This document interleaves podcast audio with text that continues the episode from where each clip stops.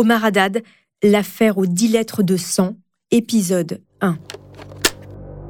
Fait divers à Mougins, près de Nice, le meurtre de Ghislaine Marshall, la veuve de l'un des frères Marshall, connu comme accessoiriste dans le monde de l'automobile. Vous savez, les bougies et les phares à tête de chat. Le principal suspect de ce meurtre est le jardinier. La tâche des magistrats et des jurés de la cour d'assises de Nice ne sera pas facile. Le procès d'Omar Radad commence aujourd'hui. Pour dix lettres de sang écrites de la main de la victime, Omar Radad passera aux assises. Au cours de son agonie, la riche héritière avait eu le temps d'écrire avec son sang sur le mur cette phrase accusatrice Omar m'a tué.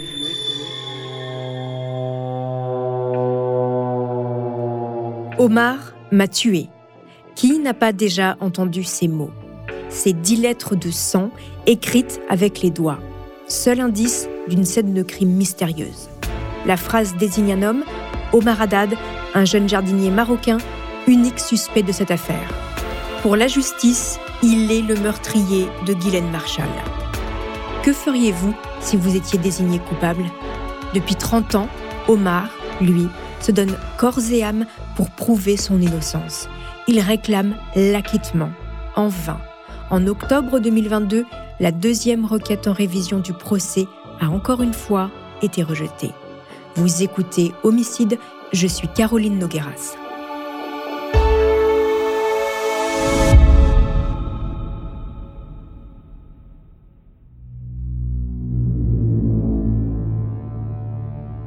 Cette affaire est digne d'un roman policier, un huis clos sordide au cœur d'un paradis doré sur la French Riviera.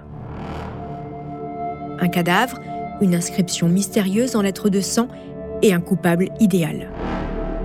L'histoire aurait pu être vite réglée, mais faute de preuves irréfutables, le meurtre de Guylaine Marshall reste une énigme.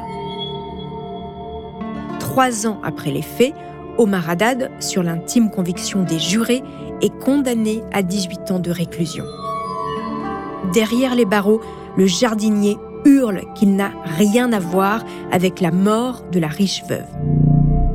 Pendant sept ans, il purge sa peine en prison avant d'être finalement partiellement gracié. 30 ans de combat judiciaire, autant d'années de mobilisation de l'opinion publique. Et puis, de nouvelles analyses ADN et peut-être de nouveaux suspects.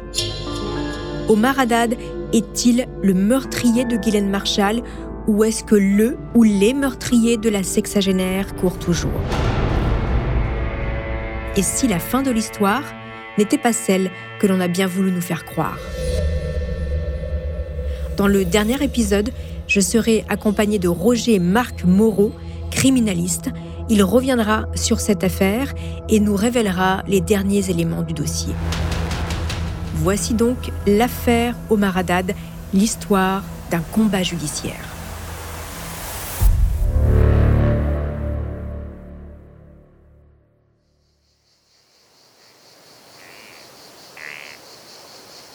Dimanche 23 juin 1991 sur la côte d'Azur. L'air est doux, le vent chaud caresse les pins. La mer, turquoise, forme une longue ligne plate qui se confond presque avec le ciel. La chaleur et la beauté du paysage attirent les touristes toujours nombreux et les retraités fortunés. Ce matin, à Mougins, petite ville située sur les hauteurs de Cannes, seul le chant des cigales et des criquets vient fendre le silence de la garrigue. Dans ce paradis doré, il fait bon vivre. Le soleil envahit les jardins de somptueuses villas et se reflète dans les eaux translucides des piscines des riches propriétaires. Colette Coster en fait partie. Dans sa magnifique maison, elle se prépare tranquillement à recevoir quelques invités pour fêter l'anniversaire de son mari. Tout est prêt. Le fumet du rôti chaud embaume la cuisine les petits fours et les coupes de champagne sont sortis, prêts à être servis. À 13h, les premiers convives arrivent.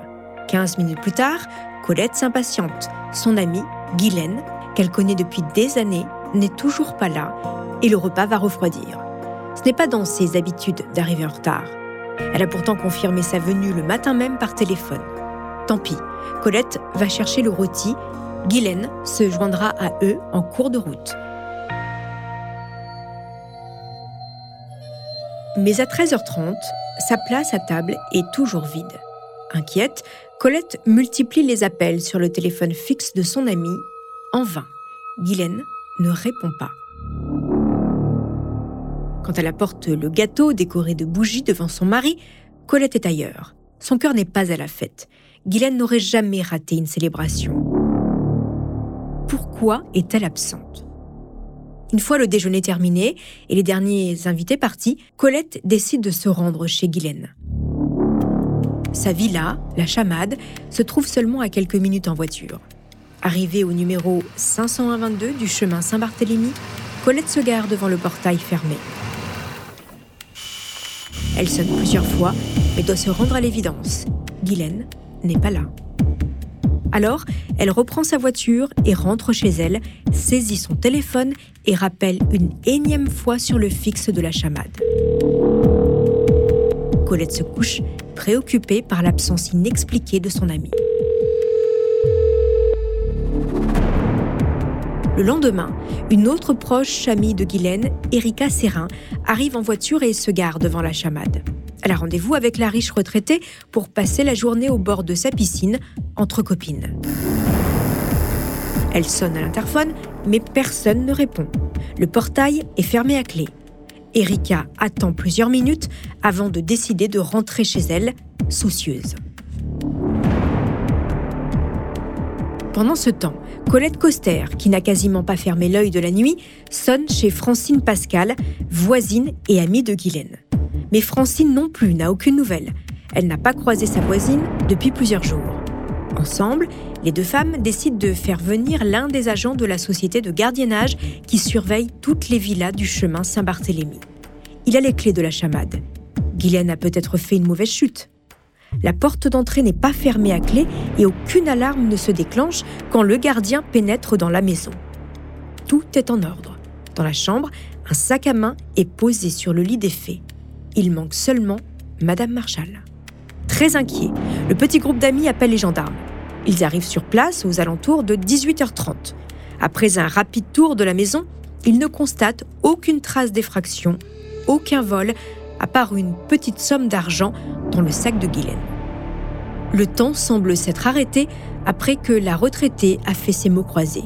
Son cahier et son stylo sont négligemment posés sur son lit.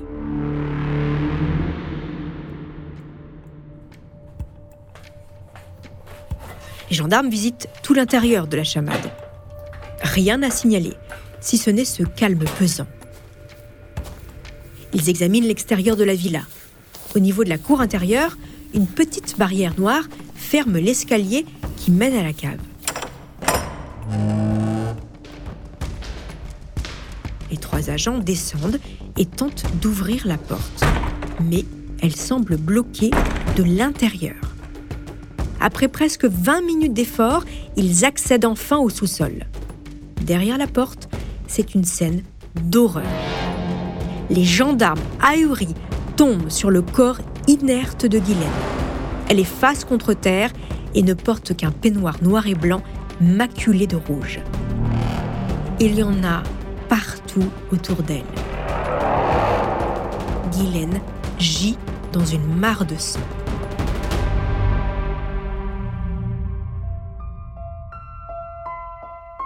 Jusqu'à présent, la vie de Guylaine Marshall était un long fleuve tranquille, une existence bourgeoise sans histoire. Fille d'un riche industriel, elle s'est mariée une première fois avant de divorcer pour épouser son second mari, Jean-Pierre Marchal, fils du fondateur des célèbres phares de voitures Marshall. Jean-Pierre est mort en 1982. Guylaine a hérité de toute sa fortune, soit plusieurs millions d'euros. En plus de la chamade, elle possède différentes propriétés, dont une en Suisse et une à Paris. C'est une très belle femme, aux yeux d'un bleu profond. Guylaine est élégante, son carré blond toujours broché impeccablement. Sportive, bronzée, la souriante sexagénaire ne faisait clairement pas son âge. Bien qu'elle ait un fils de son premier mariage, depuis le décès de Jean-Pierre Marchal, elle vivait seule à la chamade. Elle a même dessiné les plans de sa grande villa, une belle bâtisse blanche de 300 mètres carrés, cinq chambres, un grand salon et une impressionnante piscine entourée de colonnes romaines. la terrasse, offre une vue imprenable sur la ville. Tous les matins, Guylaine se lève tard, prend son petit déjeuner au lit, enchaîne les grilles de mots croisés avant de se prélasser autour de sa piscine, souvent accompagnée d'une amie. Très entourée, Guylaine mène un quotidien rythmé par les invitations. Elle est beaucoup reçue et accueille très souvent chez elle. À 65 ans, elle avait toujours son fort caractère, ce qui pouvait parfois heurter ses interlocuteurs. Malgré tout, on ne lui connaissait aucun ennemi. Alors, qui a bien pu s'en prendre à elle? Dans le sous-sol de la chamade, les gendarmes font face à une scène d'horreur. D'après les premières constatations, la riche héritière a dû vivre un calvaire. Son agresseur ne lui a laissé aucune chance. Guylaine a le crâne ensanglanté. Elle est à peine reconnaissable. À ses mains, rougies par les coups, il reste une bague en or. L'un de ses doigts de la main gauche a été sectionné. Elle a reçu une dizaine de coups de couteau dans le ventre avant sans doute de décéder dans une lente agonie. Aucun voisin n'a vu ou entendu quoi que ce soit. Mais, avant de succomber, Guylaine aurait laissé un message en lettres de sang deux inscriptions sont retrouvées. L'une sur la porte de la cave à vin, à gauche en entrant dans la pièce, Omar m'a tué, mais tué écrit avec ER. Et l'autre, moins lisible, juste au-dessus d'elle, sur la porte de la chaufferie en face, quand on entre dans la pièce, on peut y lire Omar mat. Maté, voilà, comme si elle n'avait pas eu le temps de terminer. Dans l'entourage de Guylaine Marshall, on ne connaît qu'un seul Omar, c'est le jardinier de la chamade. Dès les premières heures de l'enquête, il n'y a aucun doute pour les gendarmes. Omar Haddad est l'auteur de ce crime atroce et il faut l'arrêter le plus rapidement possible. Est-il dangereux? Est-il en cavale? Non. L'homme qu'il recherche est tout simplement chez lui, à une centaine de kilomètres de Mougins, à Toulon. Omar Haddad ne se doute absolument pas qu'on l'accuse de meurtre. Quand les gendarmes l'interpellent, il tombe sur un homme doux et calme qui fête l'Aïd en famille. Pendant la garde à vue, ils ne vont laisser aucune chance au jeune maghrébin désigné coupable. Avant de poursuivre cet épisode, une petite pause pour donner la parole à notre partenaire, sans qui ce podcast ne pourrait exister. Restez avec moi, on se retrouve juste après.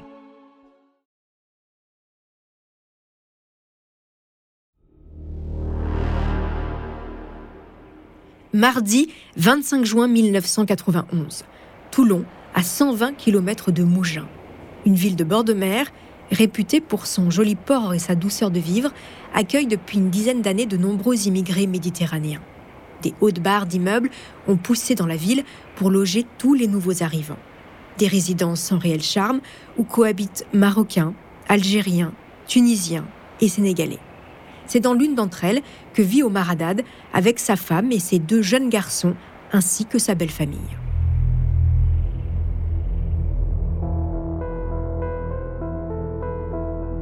En ce jour de l'Aïd, ils sont tous réunis, femmes, enfants, grands-parents. Il est 11h30, dans leur petit appartement résidentiel, la table est dressée. Omar Haddad sa femme Latifa et sa belle-sœur discutent en profitant du soleil sur la terrasse de leur immeuble. Karim, le fils aîné du couple Radad, joue dans le salon à côté de son petit frère Youssef, né un mois plus tôt. Omar fume sa cigarette. Machinalement, son regard se pose sur le parking de l'immeuble. Deux voitures siglées gendarmerie sont en train de se garer. Omar est intrigué. Que font-ils dans ce quartier paisible? Il a à peine le temps de se questionner que trois coups résonnent à la porte. C'est la belle-sœur d'Omar qui leur ouvre. Omar Haddad revient sur ce moment au micro de Thierry Ardisson en 2003. Ça m'arrive, j'étais à mourir, ils sont tapés à la porte. Ma belle-sœur, elle ouvrait la porte. Comme vous dites, j'attends le discours, M. Omar Haddad, est là. J'attendais mon nom, j'ai présenté. Il m'a dit ce que tu vas aller avec nous? J'ai dit oui, mais pourquoi? Ça restait comme ça, pourquoi, pourquoi? Après, il m'a dit non, on ne sait pas.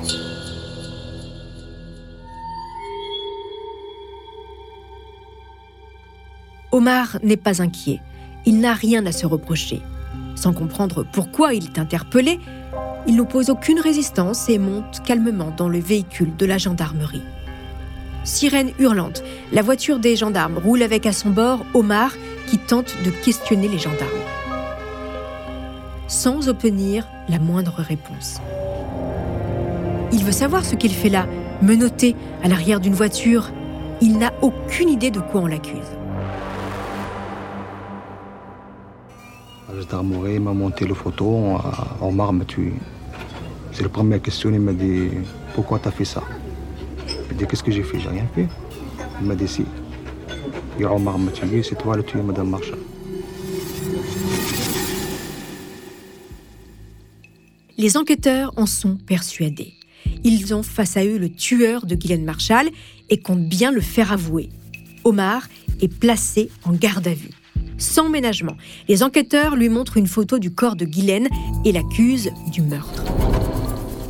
C'est à ce moment-là qu'Omar apprend violemment la mort de sa patronne. Il ne savait pas, il n'a pas travaillé pour elle depuis plusieurs jours. Mais il n'a pas le temps d'encaisser la nouvelle que déjà il est assailli de questions. Pourquoi as-tu tué Madame Marshall Que faisais-tu le jour du meurtre? Où étais-tu? Comment l'as-tu tué? Pour obtenir des réponses, les gendarmes le poussent à bout. Omar ne peut ni manger ni dormir. Difficulté supplémentaire pour le suspect, il ne comprend pas très bien le français, il ne saisit pas toutes les questions et peine à répondre clairement. Il a pourtant demandé à être assisté par un interprète et un avocat, mais ces demandes lui ont été refusées. Omar est totalement démuni, seul face aux enquêteurs qui ne lui laissent aucune chance. Pendant les 12 heures d'interrogatoire, le jeune homme subit les questions et les invectives. Il reste concentré et calme. Il nie en bloc. Il n'est pas l'auteur des faits et à aucun moment il ne flanche. Il y a quelques heures encore, il n'était qu'un jardinier discret qui n'avait jamais fait parler de lui. Il est maintenant accusé du pire. Alors, qui est vraiment Omar Haddad? Ce jeune homme de 29 ans, efflanqué, au regard doux, arrivé en France récemment, avec des rêves plein la tête. Quel est son parcours?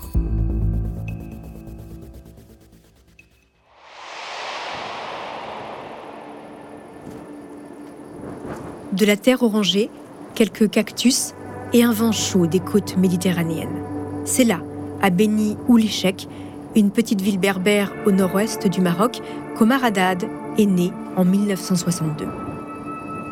Il est le seul de ses cinq frères et sœurs à ne pas aller à l'école. Il n'a jamais appris à lire ni à écrire. Adoré par sa mère, il passe ses journées à l'aider dans les champs familiaux. Les mains dans la terre, il apprend à s'occuper des jardins. En 1984, le jeune Omar quitte le Maroc, direction la France. Il a 23 ans. Il rejoint son père, qui travaille déjà comme jardinier pour de riches propriétaires de mougins, dont Francine Pascal, la voisine de Madame Marshall. Omar Haddad est un beau jeune homme, élancé, au trait fin. Une moustache fine, bien taillée, habille toujours le dessus de sa bouche. Il a le regard doux et un léger sourire. Toujours. Omar est un homme discret et poli. En France, il a rencontré Latifa, avec qui il s'est marié. C'est un conjoint aimant et un très bon père pour ses deux fils, Karim et Youssef.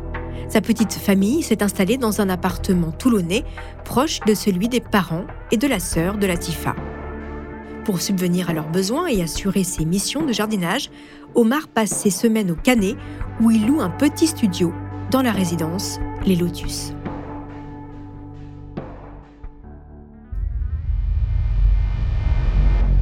Revenons à l'interrogatoire. Omar, sonné, ne comprend pas. On l'accuse d'avoir tué sa patronne, mais il l'assure, il s'entendait très bien avec Guylaine Marshall. Il la considère presque comme sa mère. Quand il a épousé la Tifa, Guylaine a même hébergé la petite famille à la chamade pendant quelque temps. Guylaine était un soutien pour Omar. Il travaillait pour elle depuis quasiment quatre ans. Elle le faisait vivre et elle appréciait son travail. Non, vraiment, Omar est catégorique, il n'a rien à voir avec ce crime et n'avait aucune raison de s'en prendre à elle. Mais face à lui, les enquêteurs ne veulent rien savoir. C'est une évidence. Omar Haddad a tué la riche héritière pour de l'argent. Le petit jardinier ne gagnait pas assez pour assouvir sa passion pour le casino. D'ailleurs, la femme de ménage de Guylaine, Liliane Receveur, l'a assuré. Omar avait l'habitude de demander des avances sur salaire. Voici donc l'hypothèse des gendarmes. Le dimanche 23 juin, Omar réclame une nouvelle fois son argent plutôt que prévu. Guylaine, agacée par ses demandes répétées, refuse. Une bagarre éclate dans la cave, il perd le contrôle et tue sa patronne à coups de chevron. Interrogé sur le déroulé de sa journée du 23 juin, le jardinier marocain explique. Ce dimanche, il a travaillé de 8h à 17h chez Francine Pascal. À midi, il a pris une pause déjeuner, puis il est rentré chez lui en mobilette. Il est passé prendre une demi-baguette à la boulangerie. Il a croisé l'un de ses voisins dans l'entrée de son immeuble. Il a mangé dans son studio, a fumé une cigarette et il est reparti vers Mougins. Sur la route, à midi 51, il s'est arrêté dans une cabine téléphonique pour appeler sa belle famille à Toulon avant de reprendre son travail chez Francine Pascal. Pourtant, après vérification, personne ne confirme ses propos. Les boulangères ne se souviennent pas avoir vu le jardinier dans leur boutique le dimanche midi et dans la résidence Lotus, le voisin qu'Omar aurait croisé ne confirme pas non plus. Seule certitude, selon les relevés de France Télécom, le jardinier a bien passé un appel vers Toulon à midi 51 depuis une cabine téléphonique. Selon les enquêteurs, entre midi, heure à laquelle il quitte la maison de Francine Pascal, et midi 51, heure de l'appel depuis la cabine téléphonique, il a largement eu le temps de tuer Guylaine Marshall.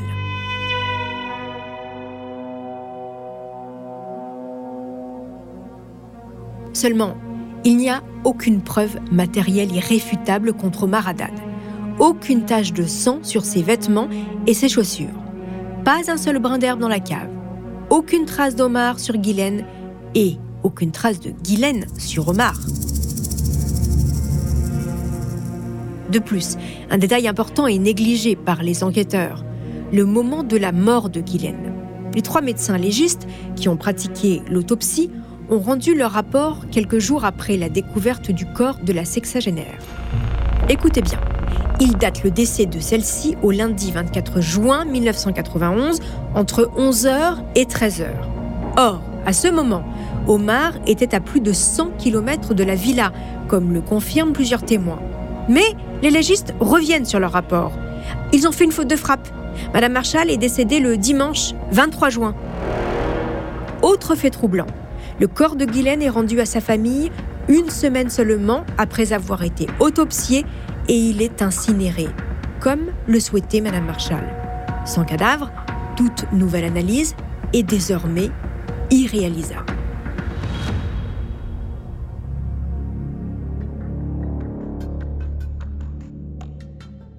Le 28 juin 1991, moins d'une semaine après le meurtre de Guylaine Marshall, le jardinier est mis en examen pour homicide volontaire et incarcéré à la maison d'arrêt de Grasse dans l'attente de son procès.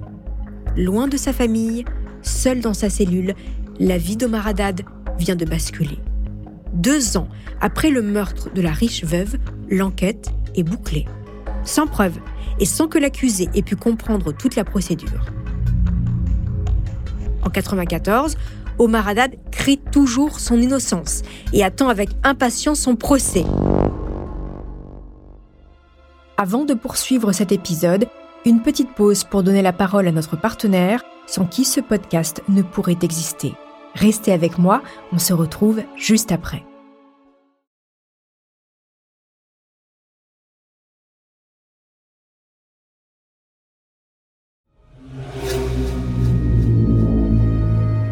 C'est un procès à grand spectacle, un procès à suspense qui s'est ouvert ce matin à Nice devant la cour d'assises des Alpes-Maritimes. Celui d'Omar Radad, jardinier marocain, est accusé d'avoir tué sa patronne Ghislaine Marshall, la riche héritière des accessoires auto. Avant de mourir, celle-ci a accusé son employé en lettres de sang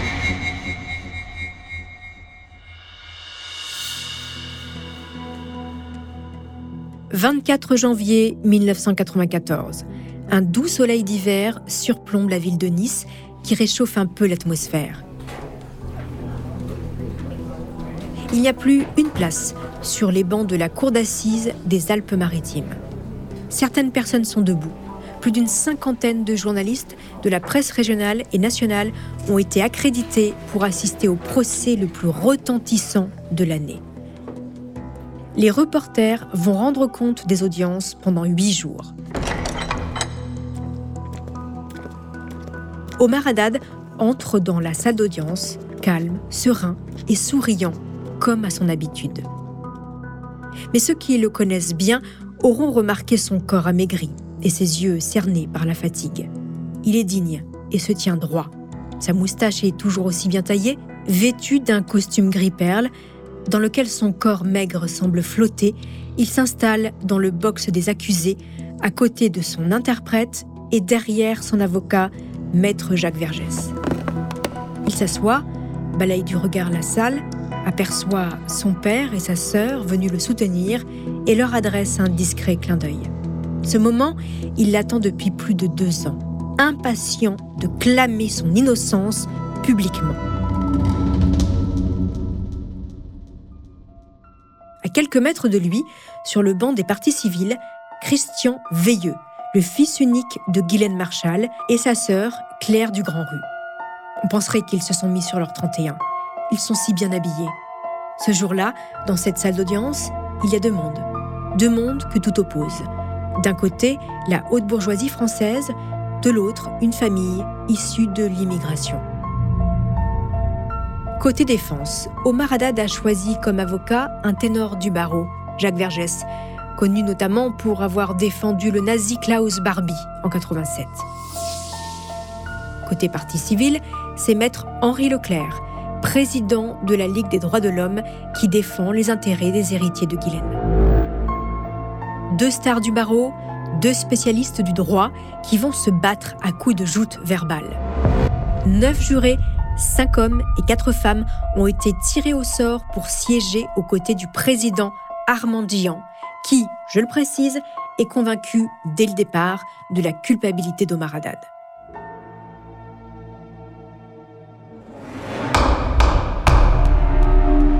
Le procès s'ouvre dans un climat tendu.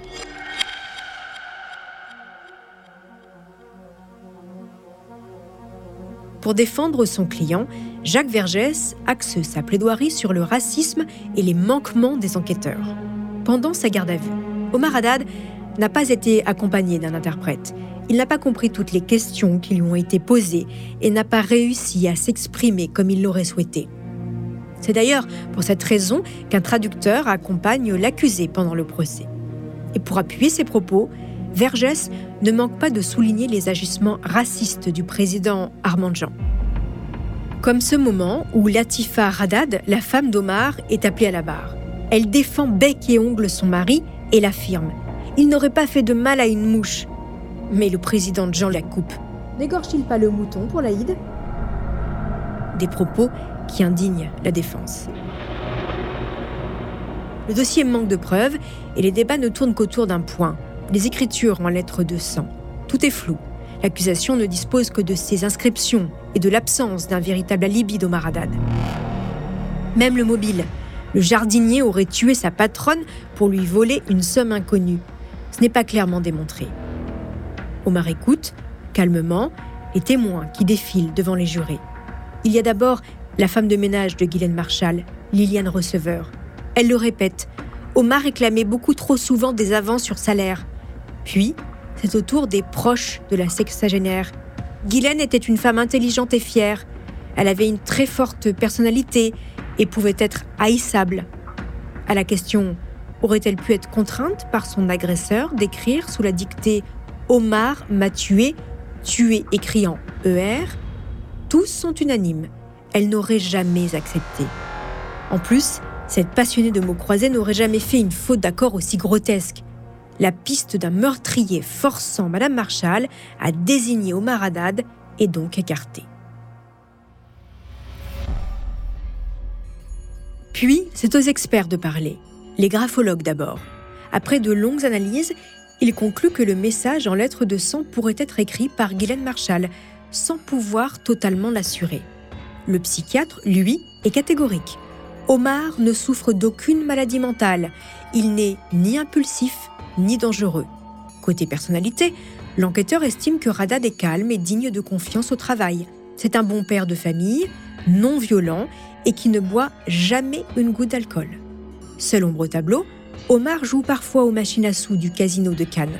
Mais l'intéressé explique. Ses sorties étaient occasionnelles et il ne jouait jamais de grosses sommes d'argent.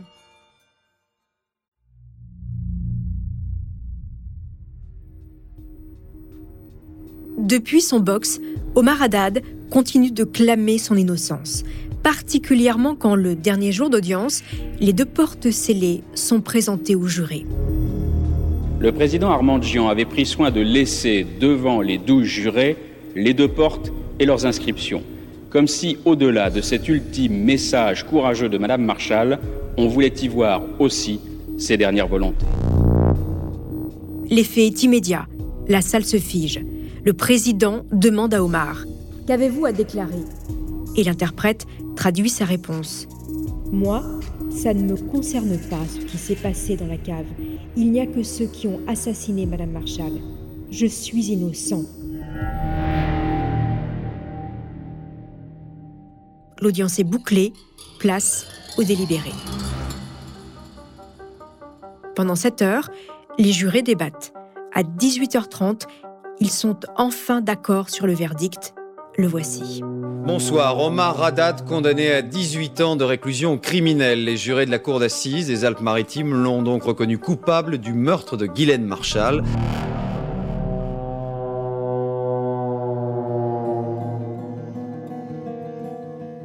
17 à 20 ans de prison avaient été requis par l'avocat général pour homicide volontaire. La préméditation n'a pas été retenue et des circonstances atténuantes ont été accordées à l'accusé. Pour ce genre de crime, Omar Haddad risquait la prison à perpétuité. Il est finalement condamné à 18 ans de réclusion, une peine ambiguë. Comme si pour les jurés, il n'était ni 100% coupable, ni 100% innocent. Sur son banc, Omar Haddad ne réagit pas. Stoïque, sonné par cette décision qu'il n'attendait pas. À l'autre bout de la pièce, sa femme hurle sa douleur avant d'être évacuée vers les urgences. Maître Vergès, qui avait demandé l'acquittement, fait exploser sa colère devant les micros et les caméras dans la salle des pas perdus. Quelqu'un dont j'ai prouvé l'innocence a été condamné à une peine, à une peine qu'il ne mérite pas. C'est la célébration du centenaire de l'affaire Dreyfus. Il y a 100 ans, on condamnait un jeune officier qui avait le tort d'être juif. Aujourd'hui, on condamne un jardinier parce qu'il a le tort d'être maghrébin. Devant le palais de justice, une foule s'est réunie et scande Omar innocent. Innocent Innocent Innocent Innocent Omar Haddad, dans un fourgon de la police, file vers la prison de Muret, au sud de Toulouse. L'opinion publique ne comprend pas cette décision. Quelques jours après le procès, l'Institut de sondage Louis Saris demande aux Français si Omar doit être rejugé. Les résultats sont sans appel. Plus de la moitié, 64% exactement, souhaitent un nouveau procès pour le jardinier marocain.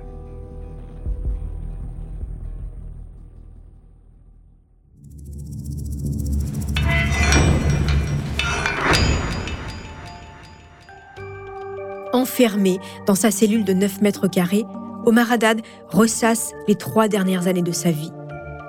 La garde à vue, les accusations, la prison, le procès, puis la condamnation. Il ne comprend pas. Il enchaîne les grèves de la faim et les demandes de révision, sans succès. En 1996, deux ans après les assises, l'affaire se politise encore plus quand le roi du Maroc, Hassan II, décide d'intervenir. Cette action royale permettra-t-elle à Omar d'être libéré?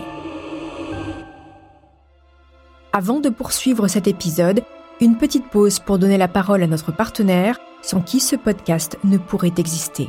Restez avec moi, on se retrouve juste après.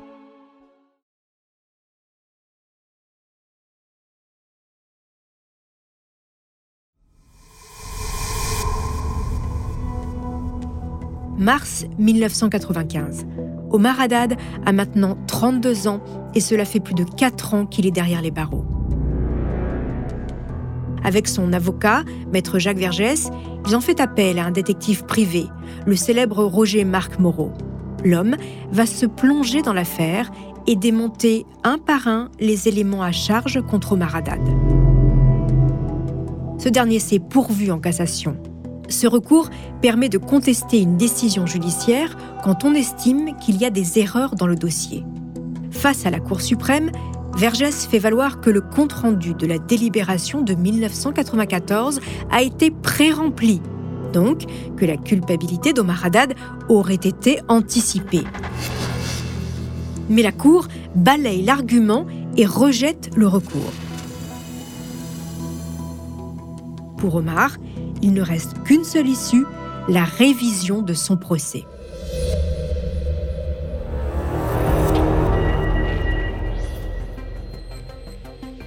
Un an plus tard, en 1996, le roi du Maroc, Hassan II, rend visite au président de l'époque, Jacques Chirac. En échange de Français emprisonnés au Maroc et sur demande du roi, le président de la République accorde une grâce partielle à Omar Haddad. Sa peine est réduite de 4 ans et 8 mois, mais il n'est pas innocenté pour autant. Le 4 septembre 1998, après avoir passé plus de 7 années en prison, Omar Haddad est libéré au petit matin.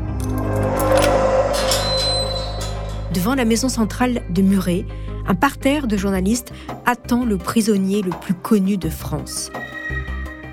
Il sort, deux sacs à la main, contenant sept ans de sa vie de prisonnier. Dans son polo rayé blanc et noir, l'homme élancé, qui porte toujours sa célèbre moustache, tombe dans les bras de son avocat. Souriant, mais désabusé, il adresse ses premiers mots à la presse. Je suis très très content, je suis aujourd'hui, mais je ne suis pas très content avec euh, des résultats de président pour rien et qui me l'a dit déjà mon avocat. Je suis vraiment le combat continue jusqu'au bout. Comment sont passés ces sept ans? Très très mal passés.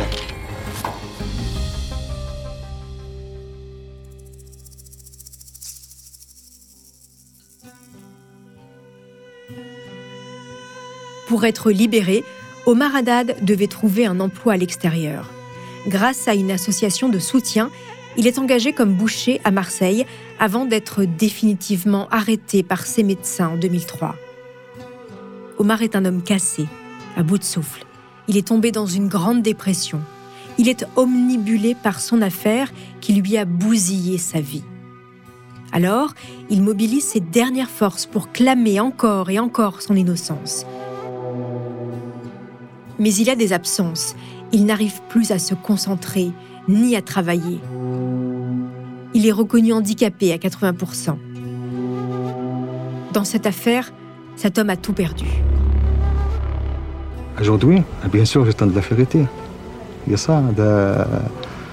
Parce qu'aujourd'hui même, je suis libre, mais en même temps, je ne suis pas libre à 100%.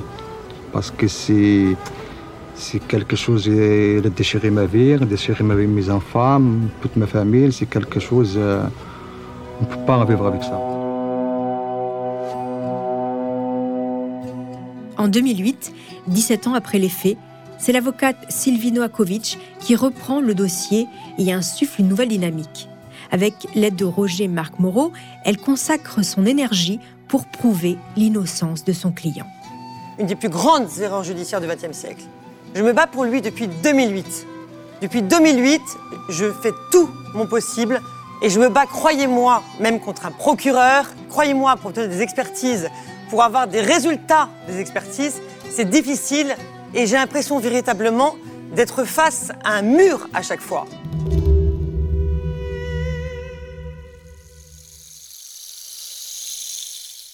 Pour parler de ces nouveaux éléments, je suis en ligne avec mon invité, Roger Marc Moreau, ancien détective privé, aujourd'hui criminaliste. Roger Marc Moreau, bonjour. Oui, bonjour. Merci d'avoir accepté mon invitation. Alors, avant de parler de votre enquête, racontez-nous rapidement comment vous vous retrouvez dans cette affaire. Eh bien, un jour, j'ai reçu un courrier de Jacques Vergès qui me demandait de passer de voir à son cabinet à Paris pour me confier une affaire d'ordre criminel. Je ne savais pas laquelle. J'avais pensé éventuellement à l'affaire Omar Haddad sans, sans, sans avoir de certitude. Et lorsque je vais venir, il va me confirmer que c'est bel et bien cette affaire qu'il souhaite me confier.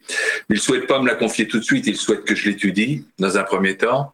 Et c'est en prévision, en prévision du cas où la, la, le pourvoi en cassation soit rejeté, il faudrait alors trouver des éléments nouveaux susceptibles de faire naître l'existence d'un doute pour déposer une requête en révision. Et c'est ce qui s'est passé.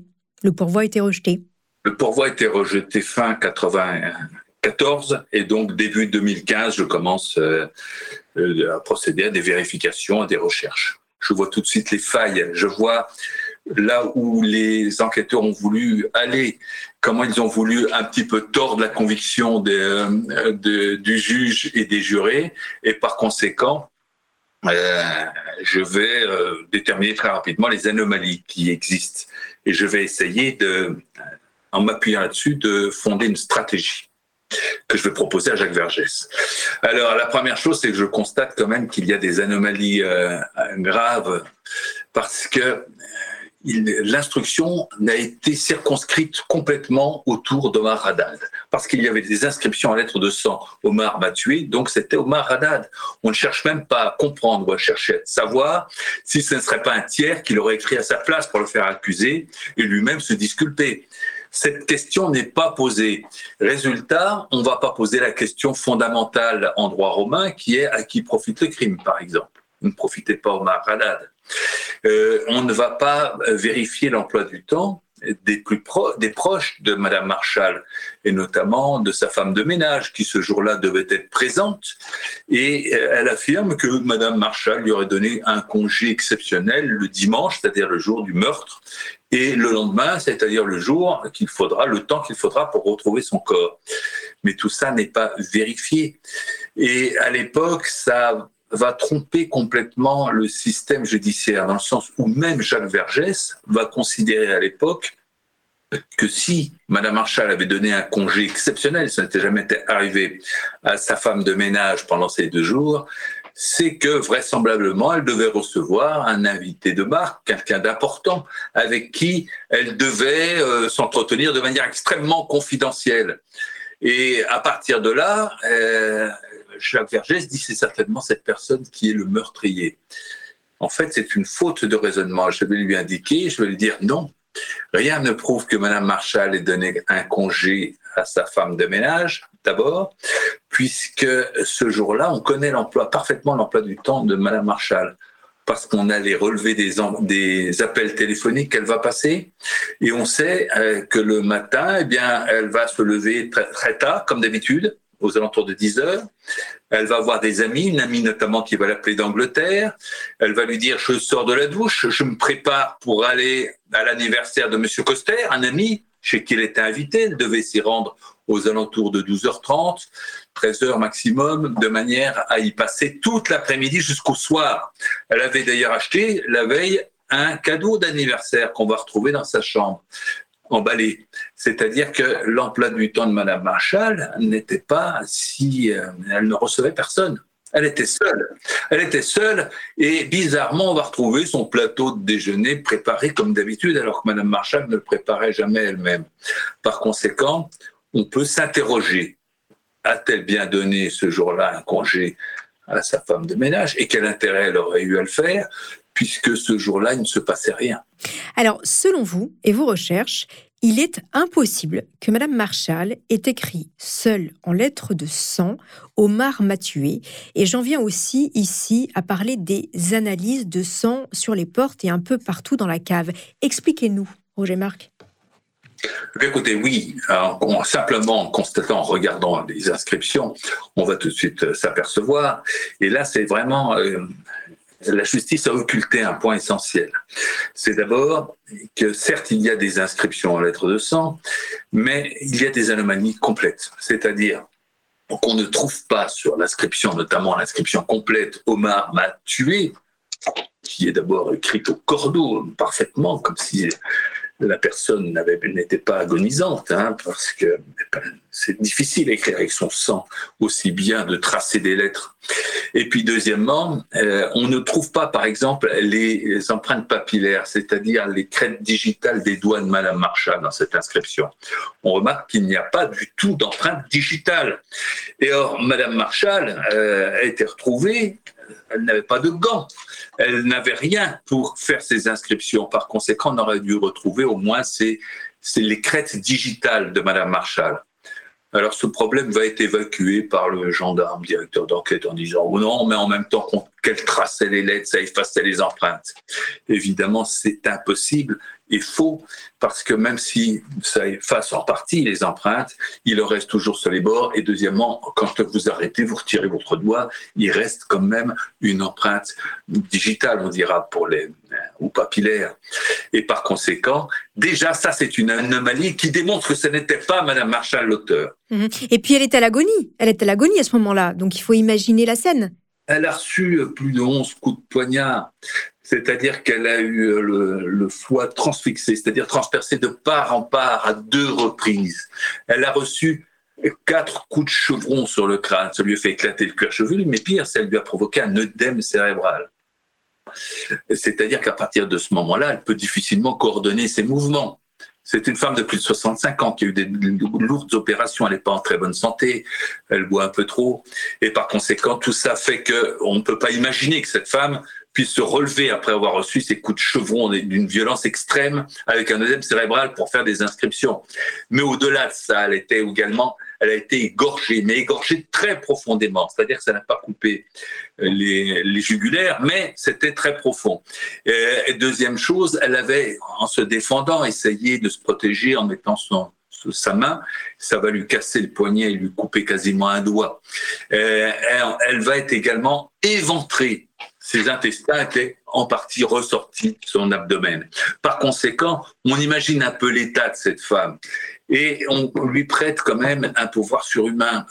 C'était, Superwoman, c'est-à-dire qu'après le départ de son assassin, donc Omar Haddad, selon l'accusation, eh bien, elle euh, cherche d'abord à s'enfermer, c'est-à-dire qu'elle va chercher un, elle se relève donc, elle réussit à se relever, elle va chercher un lit de 12 kilos qu'elle va transporter, et puis elle va le placer devant la porte, elle va prendre un, chevron, un bout de fer, puis elle va faire un, montage sophistiqué pour, bloquer la porte de l'intérieur. C'est la première anomalie.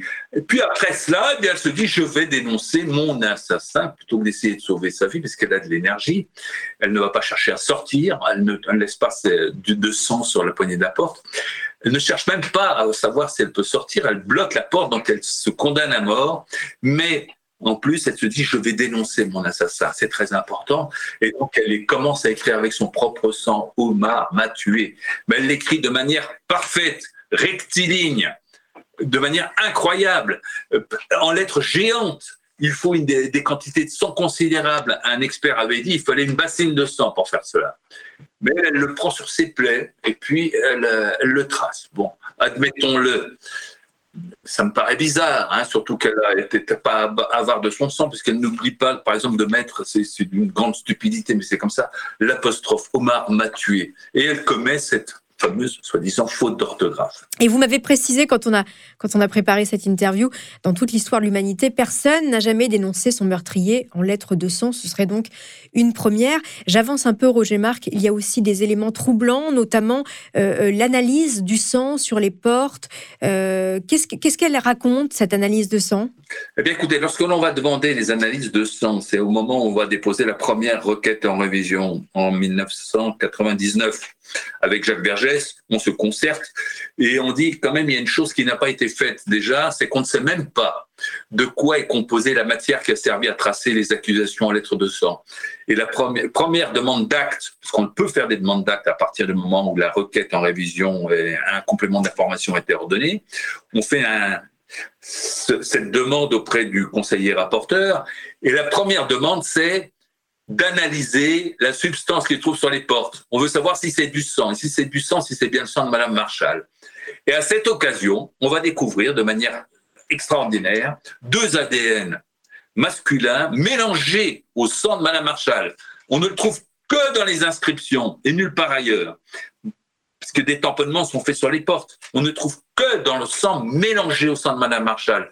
Donc manifestement, c'est vraisemblablement l'ADN de l'un ou de l'autre, ou des deux, qui ont fait une mise en scène, c'est-à-dire qui ont tracé les lettres eux-mêmes avec le sang de Madame Marshall.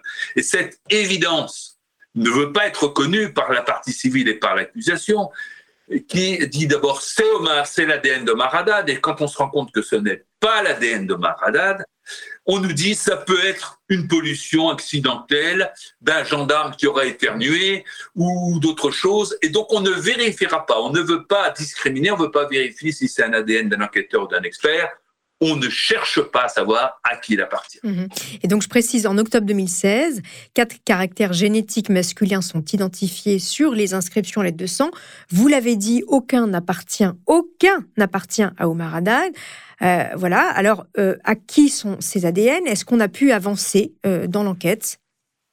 Alors, la deuxième, les deuxièmes expertises qu'on va obtenir en 2015 et vont aboutir à a trouvé effectivement quatre ADN, dont deux complets. Les génomes sont complets, c'est-à-dire qu'on peut les inscrire au FNAG. C'est ce qui est fait. L'un d'eux va matcher, c'est-à-dire qu'il correspond à un individu qui a été déjà condamné, et notamment pour des faits de violence. On sait, on a son identité. Et puis, dans un second temps, le deuxième ne matche pas. En revanche, celui-là est particulièrement intéressant parce qu'on va soumettre ces expertises à un autre un expert privé qui s'appelle Monsieur Laurent Brognaud, mais qui c'est l'un des plus réputés de France.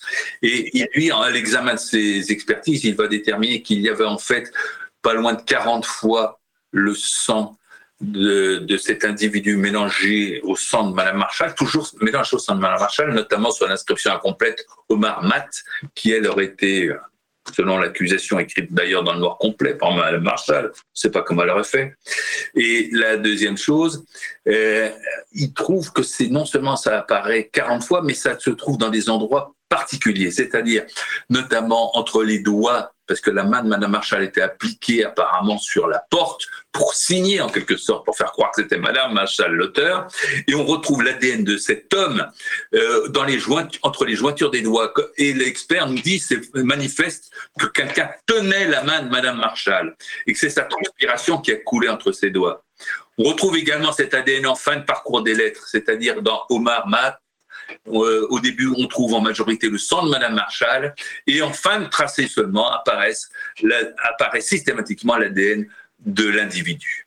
C'est-à-dire que ça, c'est la démonstration qu'il s'agit d'une mise en scène. Alors, entre 2002 et 2004, euh, des journalistes, Pauline Guéna, Marc Le Plongeon et Jean-Michel Descugis, mènent, ont mené une contre-enquête qu'ils ont publiée dans leur livre Ministère de l'injustice, paru aux éditions Grasset en mars 2022.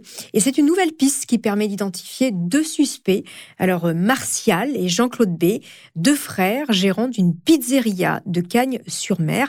Ils sont connus des services de police pour des faits de vol et de violence et ils auraient, en tout cas selon euh, euh, cette enquête journalistique, organisé un cambriolage chez Ghislaine Marshall avant de la tuer. Votre avis, Roger-Marc Moreau? Eh écoutez, j'étais déjà informé depuis longtemps de cette piste, puisque j'avais appris qu'il y avait une enquête secrète dont la défense n'a jamais été informée. Pire, vous savez, quand euh, ça va être publié, aussitôt les gendarmes vont supprimer de tous les ordinateurs de la gendarmerie nationale les, PV qui avaient été effectués. Alors, cette enquête avait été menée par les meilleurs enquêteurs, de, la, normalement à la base de la section de recherche de la gendarmerie nationale, dont l'un qui est particulièrement réputé puisqu'il avait réussi à résoudre toutes les grandes affaires criminelles de la Côte d'Azur et à Paris aussi. Et puis, euh, ces enquêteurs, eux, avait acquis la certitude de l'implication de ces gens, c'est-à-dire d'un groupe de gens qui étaient connus pour des cambriolages. Aussitôt, les, les, journalistes et les observateurs vont penser qu'il pouvait s'agir euh, d'une tentative de cambriolage. C'est pas forcément le cas. Ce sont des gens qui étaient connus pour faire des cambriolages, mais ils connaissaient aussi ces gens. Euh, un autre individu qui était proche de la femme de ménage qui mentait dans cette affaire. Et cet homme était condamné très souvent pour des problèmes de cambriolage aussi. Et les mêmes, les, mêmes, les mêmes actions, en quelque sorte, que ce groupe. Certainement en faisait-il d'ailleurs partie. Et par conséquent, ça recoupait en quelque sorte l'enquête de base que nous avions menée. Et c'était particulièrement intéressant. C'est certainement pour la raison pour laquelle la gendarmerie euh, finalement a décidé Hein, c'est même pas la justice parce qu'il y a eu l'intervention, dit-on. C'est le colonel de gendarmerie que j'ai moi moi-même été auditionné qui m'a dit il y a eu l'intervention d'un général de gendarmerie qui nous a demandé d'arrêter toute investigation. C'est incroyable. En tous les cas, fort de tous ces derniers éléments, euh, la nouvelle avocate de Omar Haddad, maître Noachovic, euh, dépose une nouvelle demande de révision du procès. Malheureusement, elle a été rejetée le 13 octobre 2022. Euh, pourquoi, d'après vous? Et deuxième question, est-il possible d'en déposer une nouvelle? Oui, bien sûr. D'ailleurs, moi, je sais qu'en 2003-2004, lorsqu'ils ont fait cette enquête qui a été étouffée, secrète, à l'insu de la défense, eh bien, les gendarmes avaient fait le rapprochement avec la première euh, requête en révision que nous avions déposée, parce qu'ils avaient été auditionnés. La femme de ménage, laquelle avait un amant, je vous l'ai dit, qui était un cambrioleur euh, connu et qui avait déjà été condamné pour meurtre. Eh bien, lorsqu'ils vont venir l'interroger, ils vont lui poser la question suivante est-ce que vous connaissez cet homme? Et ils vont montrer des photos justement d'une personne du groupe euh, de, euh, désignée dans l'enquête secrète. Et la femme de ménage va répondre oui, je le connais avec mon ami Pierrot. Comment l'avez-vous connu? Eh bien, euh, on l'a connu en allant danser. Or, je rappelle que ces gens qui tenaient à la fois une pizzeria, la bolognaise, possédaient également un établissement de danse de nuit. Vous qui connaissez bien euh, l'affaire euh, depuis tant d'années, quelle est votre intime conviction, Roger-Marc Moreau? Est-ce qu'on peut la donner? Vous savez, les convictions, c'est toujours dangereux. Moi, je n'aime pas, euh, d'abord, je n'aime pas ce système judiciaire qui, qui, qui, peut permettre de condamner des gens sur une simple intime conviction. Il faut des éléments de preuve. Or, les preuves parfois sont manquantes. Ce que je sais, c'est qu'on a la preuve que ce n'est pas Omar Haddad. Ça ne peut pas être Omar Haddad parce qu'il n'y a pas ses empreintes, il n'y a pas son ADN, il n'y a pas également les éléments qu'il aurait transportés sur lui. Il a passé la matinée à jardiner, à, à tondre la pelouse. On n'a pas retrouvé de résidus d'herbe dans cette chaufferie de, bien de résidus d'herbe, même euh, microscopiques. Il n'y a rien qui démontre l'implication de Maradad. Il a un alibi d'ailleurs parfait qui a été repris par les enquêteurs de l'enquête étouffée. Ils avaient repris le dossier, ils avaient tout vérifier et ils avaient complètement démenti les dires de la première enquête menée par le gendarme Sancy en disant il a un alibi parfait. Il est bien rentré à son domicile. Et puis, il a, tout, avait été monté, c'était une enquête à charge. Et ils l'ont dénoncé à l'époque. Et donc, c'est certainement que ça devait déranger à la fois la gendarmerie, les magistrats, et c'est pourquoi ils ont mis fin à cette enquête qui était si dérangeante. J'ai une toute dernière question pour vous. Est-ce que vous savez comment va aujourd'hui Omar Haddad? Alors, Omar Haddad, ça fait déjà quelque temps qu'il va très mal. Il est complètement désespéré. Ça fait, euh, moi, je me souviens que je l'avais euh, déjà, je lui avais parlé justement de cette enquête étouffée lorsqu'on s'était vu à Paris en 2016. Il était avec son fils et euh, je lui avais, je lui avais parlé. Je lui avais dit qu'on avait qu'on avait des ADN, qu'on allait peut-être obtenir l'identité des tueurs. Déjà à l'époque, il était déjà découragé malgré l'avancée des éléments. Aujourd'hui, son fils nous dit que si jamais l'affaire euh, n'était pas gagnée, il ne, il continuerait pas le combat lui-même. Et son fils disait, moi, je suis je serais, je voudrais reprendre le combat. alors, est-ce que son père va l'y autoriser? Est-ce qu'il va le faire? Réellement Je l'ai rencontré plusieurs fois. Et effectivement, s'il reprend le combat, s'il souhaite que l'on dépose une nouvelle requête en révision, on peut le faire. Car maintenant, on a des noms nouveaux. On sait à qui on peut comparer les ADN découverts sur la scène de crime. Et on va le faire si jamais euh, euh Omar Haddad le souhaite. Je vous remercie beaucoup, Roger-Marc Moreau, pour cet éclairage. Je rappelle que vous êtes euh, ancien détective privé et aujourd'hui vous êtes criminaliste. Merci d'avoir accepté mon invitation. Merci à vous. Merci beaucoup.